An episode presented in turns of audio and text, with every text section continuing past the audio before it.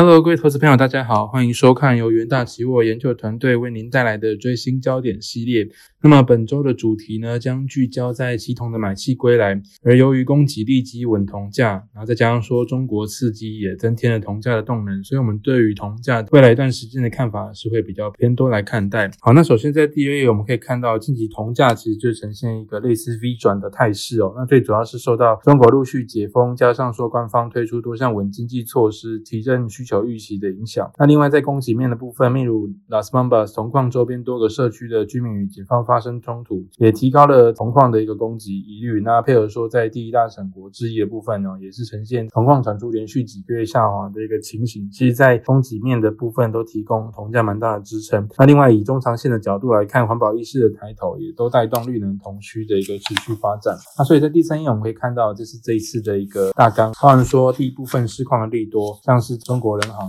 在第二度的一个降息。那近期中国也推出了其他的一个稳经济的政策措施。都渴望支撑铜的一个需求预期。那在供给面部分，我们第二部分的供需支撑就会提到，包含说在啊两大产国智利跟秘鲁遭遇的一些供应瓶颈，而在这个能源铜需增加，包含说电线电缆及电动车等前景正面的情况之下，也都带动这个铜需的成长预期。那连带会影响到铜的铜价的一个比较大的支撑力道。那不过在这些这个利多的背后，我们还是需要留意到同时的一些呃风险因子的，包含说美国联准会可能进一步升息。带动美元稳于高档，对这些以美元计价金属来说，当然就是一个比较大的压力了。那另外，在这个中国铜厂回升的情况之下，同时由于之前疫情的影响，这些工业动能还待恢复的情形，可能都会拖累铜价上升的一个脚步。那在第四页，我们可以看到铜目前的一个库存状况哦。那高盛是认为说，二零二二年全球今天铜缺口可能会达到三十七点四万吨，这个是他们之前预期的两倍。也就是说，他们认为现有库存可能会在第四季耗尽。而且高盛还把二零二三年今天铜的缺口预期从之前的二点八万吨是增加到了十六点一万吨。那一方面是因为这个欧洲跟亚洲主要经济体需求啊有一些回升，那另外是全球第一大铜产国智利的生产受阻嘛，配合说俄乌冲突下俄罗斯铜工业的前景还没有明朗的情形，导致说铜市场的基本面目前是处于比较吃紧的一个情形。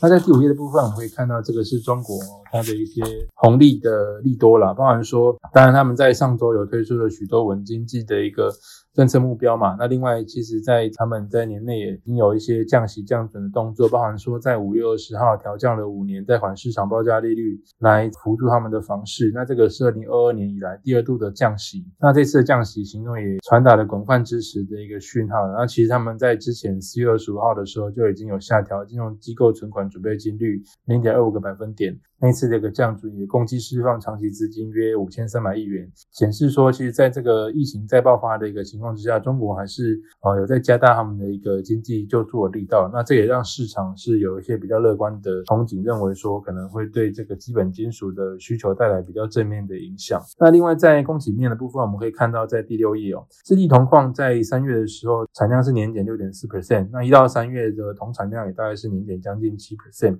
那主力是来自于矿场。就跟矿石含铜量的一个下滑了，那也导致说他们当地的精炼铜产量是有一些缩减的情形。与十年前的高峰相比，智利的精炼铜年产量大概已经减少了约五十万吨左右。那另外，智利政府在今年也实施了新的权利金条款，对年产能二十万吨以下的生产商将会课征总销售额一 percent 的税负，至于生产商所课征的税负则会介于总销售额的一到三 percent 之间。那这个新的税负也会增加矿商的负担，可能导致矿商对于潜在的投资进行调整，那这个都会连带影响到智利铜矿的一个呃产出，使得它在今年的一个整体铜矿产出可能都会呈现下滑的状况。那另外，在中长线的角度来看哦，绿能需求的发展也会提供铜价支撑。就像在第七页，我们左上图可以看到，中国新能源汽车的发展啊，其实是持续在成长当中啦。虽然说它在四月的一个成交数据是跟三月相比是有所下滑，但是跟这个二零二一年同期相比，都还有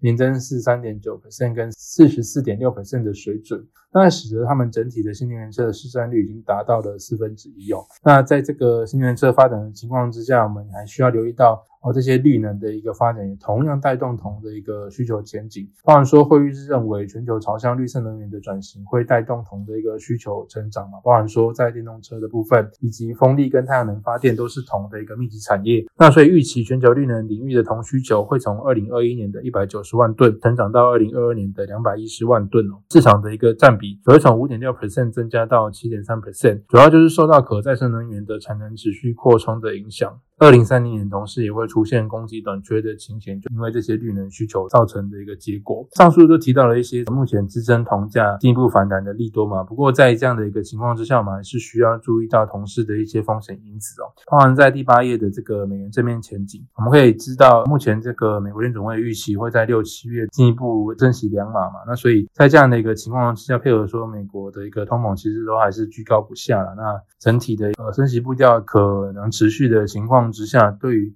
美元指数的一个带动，也会让美元指数持续维持在相对的一个高点。对于以及计价的这些金属来说，都会是比较大的压力所在。好，那另外在第九页的部分，我们另外一个风险因子就是在中国需求的一些疑虑了。那当然。虽然说这个新能源车的发展在持续当中啊，不过受到疫情的影响，包含说上海跟东北吉林省都采取严格风控措施。那这两地又是中国重要的汽车制造中心，所以说其实在中国车市的部分，目前是属于比较萎靡的状况，都还需要进一步的一个回复哦。那当然就是看后续这个呃中国这些红利政策的一个推出，再加上说他们解封之后，是不是可以连带提升这个中国车市的一个复苏，那就有机会呃对于铜价来说产生比较正面的。影影响。那另外，在中国的进口部分，那四月的进口为泛亚铜跟铜材也是比三月减少七点七 percent，那跟二零二一年同期相比也是减少了四点一 percent，主要就是因为防疫风控措施削弱了生产活动跟消费的影响。那这个也是要看解封之后，再加上说这个呃有一些稳经济的政策推出，是不是能够提升这个中国的一个铜需的回复，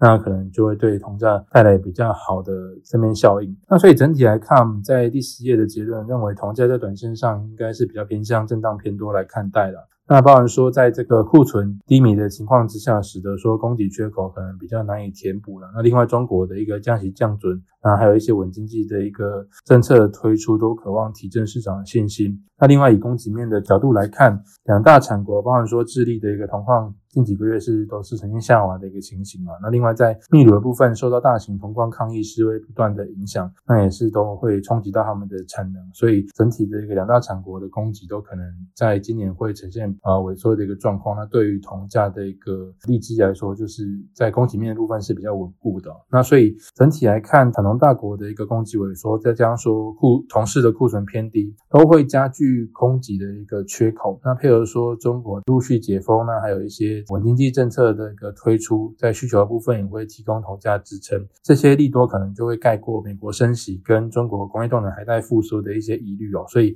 短线上我们认为铜价的上行空间还是存在的。那也欢迎各位追踪我们的研究最前线 YouTube 频道，内容非常丰富，包含说像这次针对特定商品哦议题探讨的最新焦点系列。那另外每季的技术导航也会带您看到八大类商品的一个技术展望。那另外名家开讲系列也有很多丰富。的一个议题性的内容，那对于城市交易有兴趣的朋友，也可以留意到我们 Trade 学院系列，包含有 R 语言、Python 跟这个 Multi Trade 的城市教学啊。另外，我们每天早上八点都会带您啊浏览最新最及时的一个呃财经讯息的的元大旗新闻，也都欢迎各位来跟我们一起参与。那以上就是这次的一个最新焦点，那祝您操作顺利，我们下次的节目再见，拜拜。